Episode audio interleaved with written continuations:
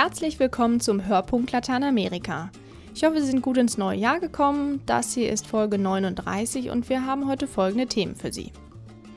Es geht um Sozialpastoral in einer afro-brasilianischen Gemeinde in Brasilien. Meine Kollegin Caroline Kronburg stellt Ihnen das Buch Oberlalla auf der Suche nach Joao Gilberto vor. Über die anhaltenden Bergbauproteste in Peru hat meine Kollegin Annika Sophie Dun mit unserer Korrespondentin Hildegard Willer gesprochen. Und ich stelle Ihnen den Film Und dann der Regen vor, der gerade in den Kinos angelaufen ist.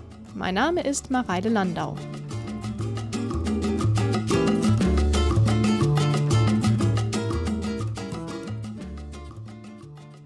Eines der wichtigsten Ziele in der Entwicklungshilfe ist Bildung, vor allem die Bildung für Kinder. Denn nur so haben die Menschen überhaupt die Chance, den Kreislauf aus Arbeitslosigkeit und Elend zu verlassen.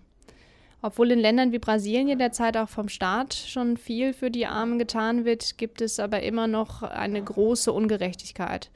Besonders betroffen ist davon die afro-brasilianische Bevölkerung, mein Kollege Wolfram Nagel hat einmal eine solche Gemeinde besucht. Im Gemeindesaal der kleinen Pfarrei von Santa Isabel, einer 25.000 Einwohnerstadt zwischen Rio de Janeiro und Sao Paulo. Ein paar Jugendliche, aber auch Kinder und Erwachsene bilden einen Halbkreis um ein tanzendes Paar. Es ist ein Kampftanz, bei dem die Beine immer wieder hochschnellen und über den Kopf des Gegners schwingen. Der Tanz heißt Capoeira. Er entstand in den Wehrdörfern der entlaufenen Sklaven. Fast alle Mädchen und Jungen, die den Capoeira im Gemeindesaal tanzen, sind Nachfahren der Sklaven. Die meisten wohnen in kleinen, engen Häusern oder gar in den Favelas am Rande der Stadt. Das ist das Erbe der Sklaverei, sagt Padre Gabriel, der die kleine Pfarrgemeinde von Santa Isabel leitet. Man hat zwar damals die Sklaven in die Freiheit entlassen, hat ihnen aber keinerlei Mittel gegeben, kein Geld, kein Land, damit sie ihr Leben in die eigene Hand nehmen konnten. Die Folge ist, dass die afro-brasilianische Bevölkerung in solch prekären Verhältnissen leben muss. Die Favelas sind immer solche Gebiete, wo der Kontrast von arm und reich am größten ist, und das ist die große Herausforderung in Brasilien. Auch Padre Gabriel ist farbiger, ein Nachfahre der verschleppten Afrikaner. Er hatte das Glück, studieren zu können. In seiner Doktorarbeit hat er sich mit der sogenannten Inkulturation in den afro-brasilianischen Gemeinden befasst. Es ging um die Frage, welche kulturellen und religiösen Traditionen weiter gepflegt werden. Dazu gehören bestimmte Gesänge und auch der Capoeira. Eigentlich sollten die Afro-Brasilianer stolz sein, dass sie in ihrem Land die Bevölkerungsmehrheit bilden, sagt Padre Gabriel. Nach der Volkszählung von 2010 sind 51 Prozent der Brasilianer afrikanischer Abstammung. Das sind schwarze und dunkelhäutige eben Afro-Brasilianer. Das verteilt sich sehr unterschiedlich. Es gibt viele Afro-Brasilianer in Rio und San Paulo, ganz besonders viele in Bahir Salvador, schätzungsweise 85 Prozent. Und eben auch in Santa Isabel. Gerade diese unverwechselbaren Traditionen stärkten das Selbstbewusstsein, sagt Padre Gabriel. Ja, ganze Gottesdienste würden so gefeiert, auch wenn das der Bischof nicht so gerne sehe. Darüber hinaus sei Bildung notwendig, denn bisher schafften es nur wenige zu studieren. An den brasilianischen Universitäten studieren weniger als 10 Prozent Afro-Brasilianer. Hier gibt es einen ganz großen Widerspruch. Die öffentlichen Schulen sind für die Armen und die Universitäten sind für die Reichen. Denn die Reichen werden in privaten Schulen besser vorbereitet auf die Aufnahmeprüfung, während die öffentlichen Schulen von schlechter Qualität sind. Deshalb wurde in der Pfarrei vor ein paar Jahren auch mit Unterstützung des deutschen Hilfswerkes Adveniat ein Pilotprojekt gestartet, das jungen Leuten ein Studium ermöglichen soll. Im Moment haben wir 110 Schülerinnen und Schüler und bisher haben über 1000 hier gelernt. Ausschließlich Leute, die zu den ärmsten Bevölkerungsschichten gehören. Was wir hier anbieten, sind zum Beispiel Einführungskurse in Informatik. Jacqueline ist in Santa Isabel aufgewachsen, in einer solch armen Familie. Dank eines Vorbereitungskurses konnte sie Informatik studieren. Nun bildet sie selbst Schüler aus und verdient so auch einen Teil ihres Lebensunterhaltes. Dieses Zentrum ist offen für alle, unabhängig welcher Religion die Schüler angehören, welche Hautfarbe sie haben. Katholiken, Buddhisten, Evangelikale, praktisch ein Abbild der verschiedensten religiösen Strömungen in Brasilien. Es ist eine große Mischung von verschiedenen Religionszugehörigkeiten. Adveniat hat die Gemeinde in der Anfangsphase mit 5000 Euro unterstützt. Das ist ein Beispiel, wie auch relativ wenig Geld eine große Wirkung erzeugen kann. Später hat die Gemeinde auch private Spenden erhalten, beispielsweise von einem Landtagsabgeordneten. Damit wurden neue Computer gekauft. Im Gegensatz dazu haben wir große Schwierigkeiten mit der Stadt, mit der Präfektur, die uns in keiner Weise hilft, sondern uns sogar Steine in den Weg wirft. Wir Afro-Brasilianer werden immer noch diskriminiert sagt Padre Gabriel mit einem kleinen Anflug von Zorn und blickt auf die Jungen und Mädchen, die sich zu einem Chor aufgebaut haben. Er selbst stellt sich mit seinem bunten Hemd dazu und singt mit. Pfarrgemeinde Nossa Senora, benannt nach der schwarzen Madonna von Aparecida, ist aber nicht nur Seelsorge und Schulzentrum. Die Pfarrei ist auch Sozialstation. Padre Gabriel öffnet eine Tür neben den Unterrichtsräumen. In hohen Regalen stapeln sich Lebensmittel. Reis, Bohnen, Salz, Zucker, Kaffee, Milch, Maismehl, Speiseöl, aber auch Zahnpasta und Toilettenpapier. Hier werden also Lebensmittelspenden abgegeben. Die werden hier gesammelt und zu Standardpaketen zusammengestellt. Etwa 50 solcher Pakete verteilen wir im Laufe des Monats. Wir achten natürlich darauf, dass es nicht zu einer Abhängigkeit kommt. Die Menschen sollen sich ja auch selbst bemühen. Aber was sollen die Familien machen, wenn sie sieben, acht oder noch mehr Kinder haben? Auch die Kinder werden in Santa Isabel betreut, in einem Viertel, das sich etwas spöttisch Jardin Eldorado nennt, Garten Eden. Es ist ein typisches Elendsviertel mit Bretterbuden und verwinkelten Steinhäusern.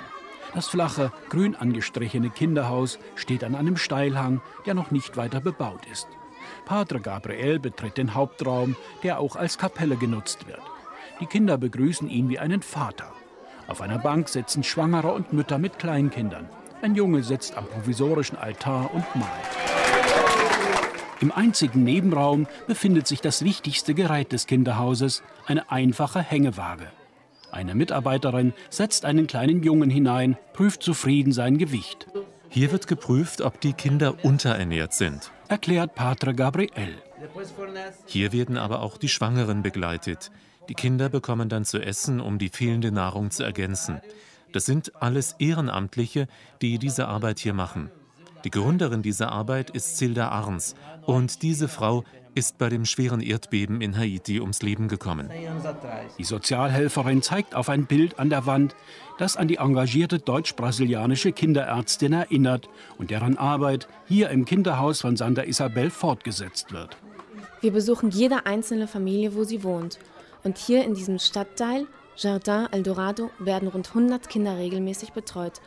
Und wie man hier sehen kann, sind die meisten von ihnen Afro-Brasilianer. Wie überall leben sie an der Peripherie. Dabei könnte der Name Jardin Eldorado diesem Viertel alle Ehre machen. Im Garten des Kinderhauses wachsen Bananen, Orangen und andere exotische Früchte. Überall grünt und blüht es. Und tatsächlich, im Vergleich zu ihrer Wohnumgebung haben es die Kinder hier für ein paar Stunden des Tages paradiesisch. Über das Erbe der Sklaverei der afro-brasilianischen Bevölkerung berichtete Wolfram Nagel. Die Synchronstimme von Padre Gabriel sprach Frank Thomas.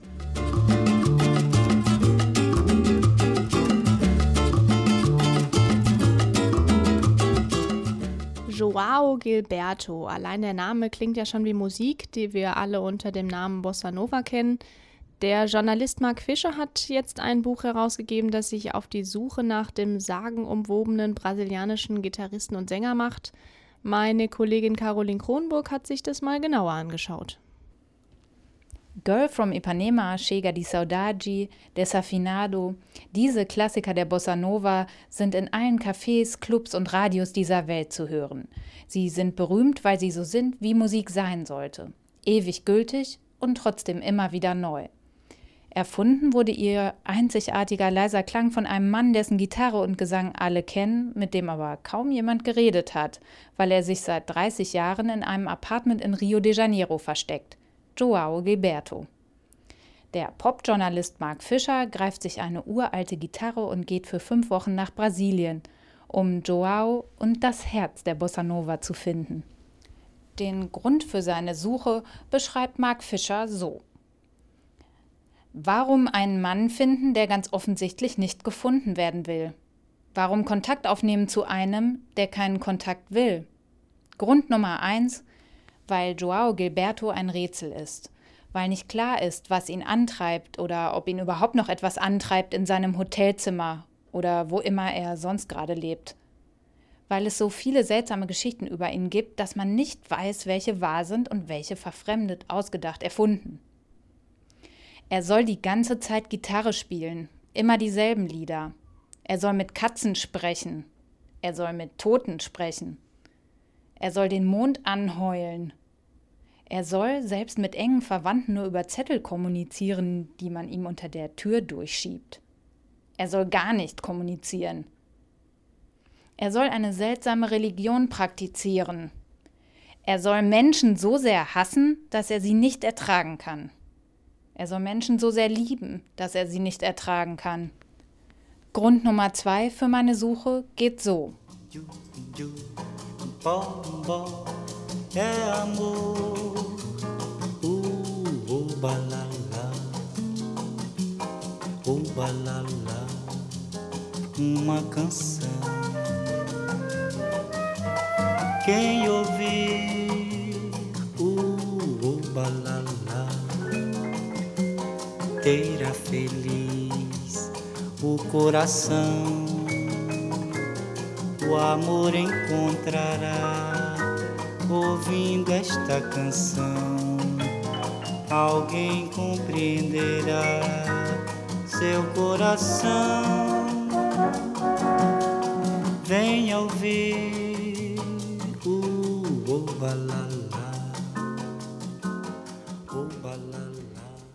In Oberlalla macht sich Mark Fischer auf die Suche nach der letzten großen Musiklegende unserer Zeit und er bringt einen magisch-poetischen Text mit nach Hause, der die tiefe Sehnsucht in den Liedern Joaos wunderbar widerspiegelt. Er trifft Freunde, Frauen und Weggefährten, um herauszufinden, wie das Herz der Bossa Nova schlägt und was Lohn und Preis der Kunst sind. Eine literarische Detektivgeschichte zum 80. Geburtstag des großen, geheimnisvollen Mr. Joao Gilberto. Mark Fischers Buch ist kein Sachbuch. Es tarnt sich als Reportage und die Geschichte einer Recherche, aber es strahlt genau jene ungreifbare Sehnsucht aus, der es auf die Spur kommen möchte. Das Tragische ist, dass Mark Fischer die Veröffentlichung seines Buches nicht mehr erlebt hat. Er ist im Alter von 40 Jahren gestorben. Merkwürdig daran sind die Umstände, denn bis heute lässt sich keine Todesursache recherchieren.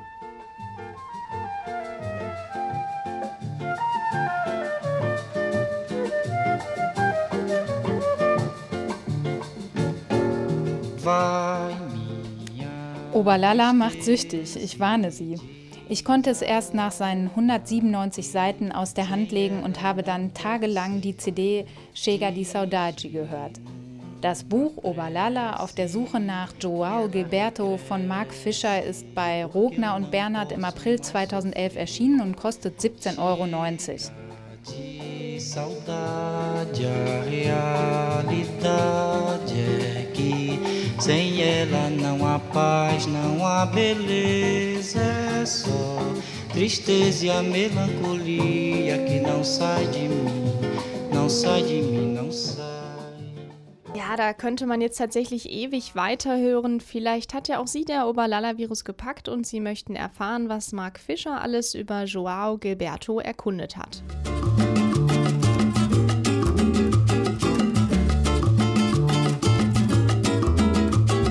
Seit Mitte November protestieren jetzt schon tausende Peruaner gegen das geplante Goldminenprojekt Conga im Norden des Landes in der Provinz Cajamarca. Die Bergbaugegner befürchten, dass es eine Störung des regionalen Wasserkreislaufes geben wird. Gespräche zwischen den Lokalpolitikern und Vertretern der Regierung in Lima scheiterten bislang. Haupteigner ist die größte Goldminengesellschaft Südamerikas, Yanacocha, die seit äh, jetzt rund 20 Jahren in Cajamarca die Goldmine betreibt. Meine Kollegin Annika Sophie Duhn sprach mit unserer Korrespondentin Hildegard Willer über die Gründe der Proteste. Die Verhandlungen zwischen Bergbaugegnern und Vertretern der Zentralregierung sind vorerst gescheitert. Die Proteste gehen weiter, die Menschen sind auf der Straße. Frau Villa, Sie leben und arbeiten als freie Journalistin in Lima in Peru. Was ist Ihrer Ansicht nach das Problem? Dass es nicht klar ist, wer wie profitiert vom ganzen äh, Goldabbau, überhaupt vom ganzen Bergbau, der ja der, der Hauptmotor der peruanischen Wirtschaft ist, der auch der Grund ist für das peruanische Wirtschaftswunder. Und da gibt es seit Jahren eine große Auseinandersetzung, wer bekommt was von den Gewinnen ab und wer bestimmt auch wie mit bei der Approbation solcher Projekte. Aber, und das ist das Wichtige, der Reichtum des Landes, also die Erze, die Bodenschätze, die liegen ja nicht in Lima, die liegen im Hinterland. Und das heißt, es gibt auch eine Auseinandersetzung ganz klar gewesen zwischen der Zentralregierung, die an der Küste sitzt, und den, sei es jetzt Indianergemeinschaften, Bauerngemeinschaften oder auch gewählten Vertretern der Orte, an denen abgebaut wird im Hinterland. Für die Goldmine sollen vier Bergseen zugeschüttet werden und stattdessen sollen künstliche Stauseen angelegt werden. Was würde das für die Menschen in der Region bedeuten? Jana Kotscher, die Firma sagt, ihr habt nicht nur das gleiche Wasser zur Verfügung, sondern sogar mehr. Das sagen sie, denn diese Bergseen, die werden zugeschüttet, zum Teil sogar mit Ab als Abraumhalden verwendet. Und aber dafür machen wir neue Stauseen und wir, das sind äh, Stauseen, die auch das Wasser, also das sind ja hier Regenzeiten ne, in Bergen. Das heißt, es regnet nicht irgendwie jeden Tag, sondern es regnet äh, saisonweise. Und das heißt, wenn es dann regnet und viel regnet, dann fließt auch viel Wasser ins Meer. Und die sagen, durch diese Stauseen werden wir auch Wasser sogar zurückhalten, das sonst praktisch abfließen würde. Die Sache ist, die Bauern glauben ihnen das nicht. Warum glauben sie ihnen das nicht? Was sind die Ängste der Bevölkerung? Das Schlagwort ist ja Gold oder Wasser. Für die Bevölkerung, vor allem für die protestierende Bevölkerung, ich denke jetzt nicht, dass 100 Prozent der Bevölkerung protestieren, das ist ein Teil der Bevölkerung, die protestieren, äh, haben vor allem Angst um ihr Wasser. Es gibt wenig Wasser in Cajamarca. Es gibt wohl jetzt auch schon Rationierung in der Stadt. Da gibt es verschiedene Ansichten, ob das jetzt durch den Bergbau praktisch, dass der Bergbau selber das Wasser abzieht oder ob es daran liegt, dass die Stadt so stark gewachsen ist und mit dem Wassermanagement eben nicht nachgewachsen ist. Kann denn mit künstlichen Seen eine Wasserversorgung überhaupt garantiert werden? Letztlich kann man das kaum sagen. Und der große Fehler bei der Umweltstudie, der gemacht wurde, ist, dass sie das überhaupt nicht untersuchen. Das ist inzwischen auch von allen Seiten zugegeben, auch von der Regierungsseite, dass diese Umweltstudie, die der Vorgängerregierung vorlag bei der Genehmigung des Projektes, dass die unvollständig ist.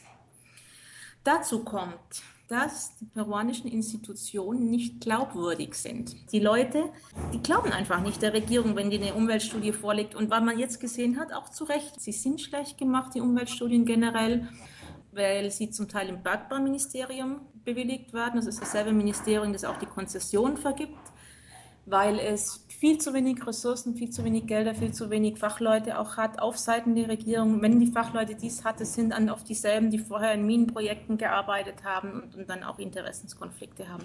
Was denken Sie denn ist notwendig, um diesen Konflikt zu lösen und dass sich beide Seiten einigen können? Man muss die Risiken minimieren, wie es nur irgendwie geht. Und man muss vor allem schauen, dass es starke Umweltbehörden gibt, denen die Leute auch vertrauen, die sagen, die werden unsere Interessen auch wahrnehmen. Mir ist aber auch klar, wenn dieses Projekt und im Nachfolge vielleicht andere Projekte auch äh, nicht durchgeführt werden, heißt es auch für Peru äh, sehr, sehr viel weniger Einkommen. Ja, es bleibt abzuwarten, wie sich die Lage in Peru jetzt weiterentwickelt. Über den neuesten Stand der Proteste können Sie sich jederzeit auf unserer Internetseite blick.latanamerika.de informieren.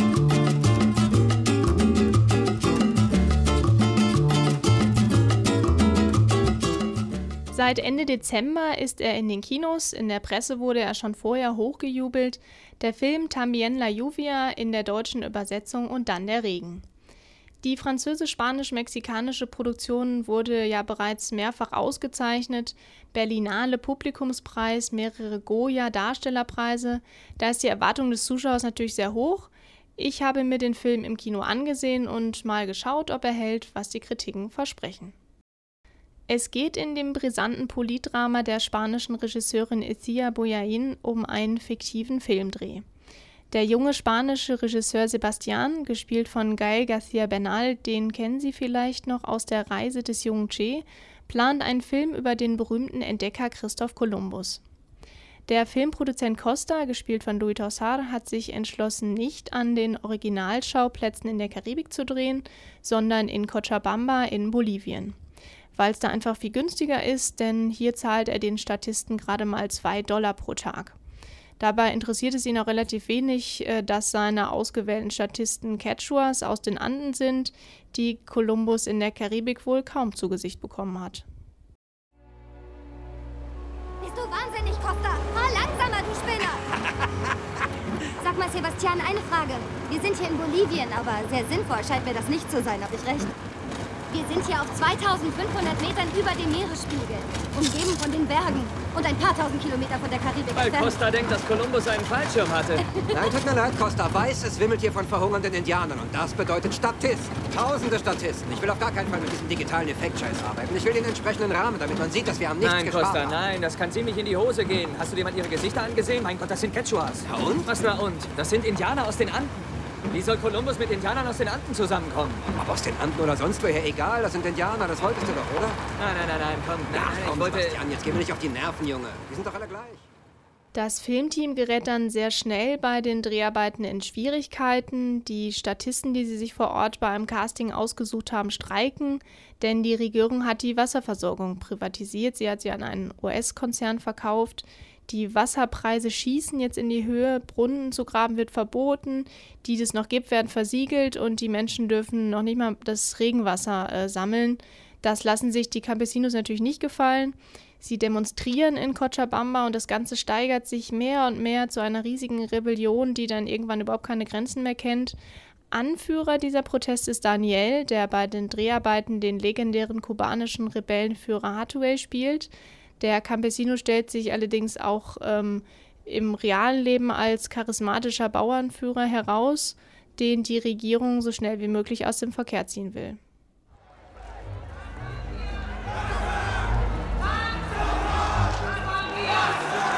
Ist das Daniel? Was macht dieser verfluchte Idiot denn da? Ja, was wohl? Einen Aufstand anzetteln. Ich hab's dir gleich gesagt. Und was soll ich jetzt machen? Soll ich ihn einsperren? Verkünden als die Bewohner von Cochabamba, wenn die Privatisierung des Wassers nicht innerhalb von 48 Stunden aufgehoben wird, werden alle Straßen und die ganze Stadt auf unbestimmte Zeit gesperrt.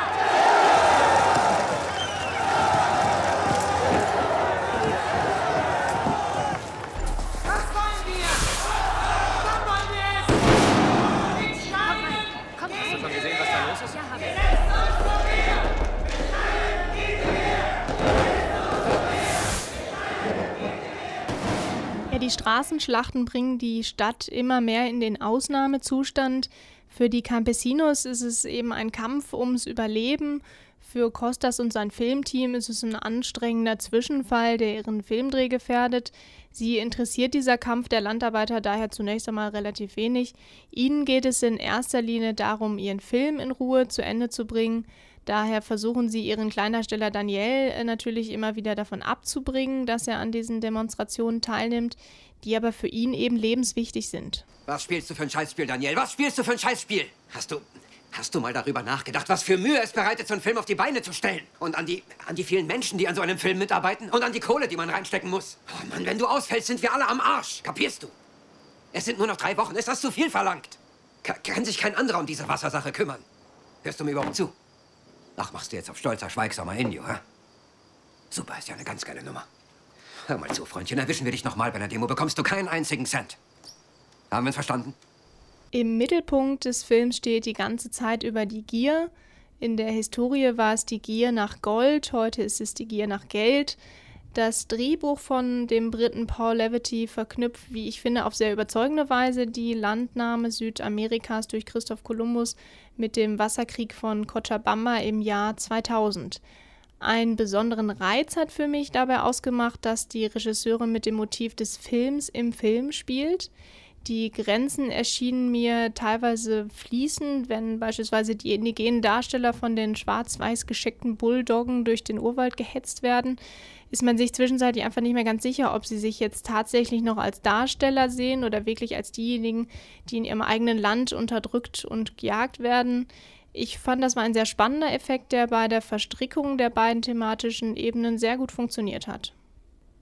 Ich finde, Isya Boyain inszeniert mit und dann der Ring ein wirklich vielschichtiges und aufregendes Drama.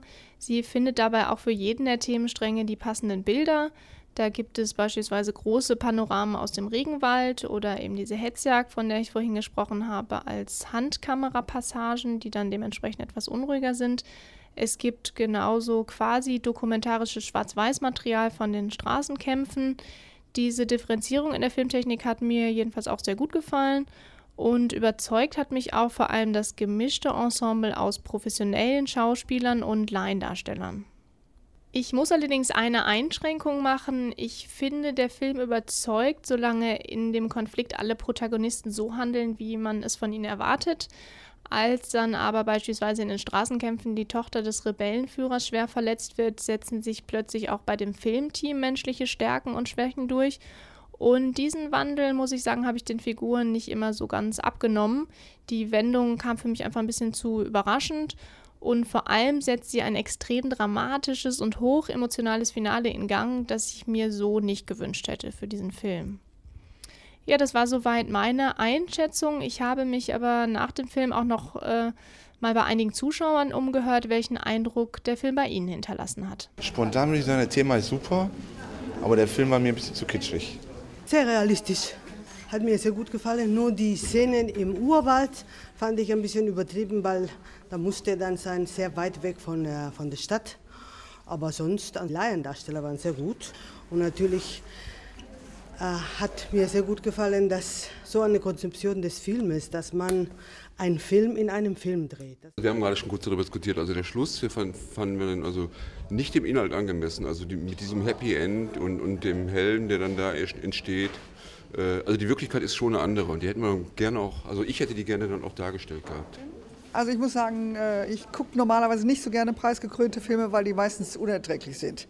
Aber dieser Film war einfach fantastisch diese Parallelwelten, die da ineinander gekommen sind und vor allen Dingen mal zu sehen, man kann immer die politisch korrekte Position sehr leicht einnehmen, wenn man nicht auf die Probe gestellt wird. Und das hat das ja gerade so als Thema gehabt. Ne? Ja, einig waren sich aber auf jeden Fall alle Zuschauer. Der Film ist definitiv sehenswert und diesem Urteil schließe ich mich sehr gerne an. Und dann der Regen ist noch bis Mitte, Ende Januar in den Kinos zu sehen. Wo und wann der Film in einem Kino in Ihrer Nähe läuft, können Sie ganz einfach unter dem Link nachschauen, den wir auf der Internetseite Hörpunkt Lateinamerika unter diesem Podcast für Sie bereitgestellt haben.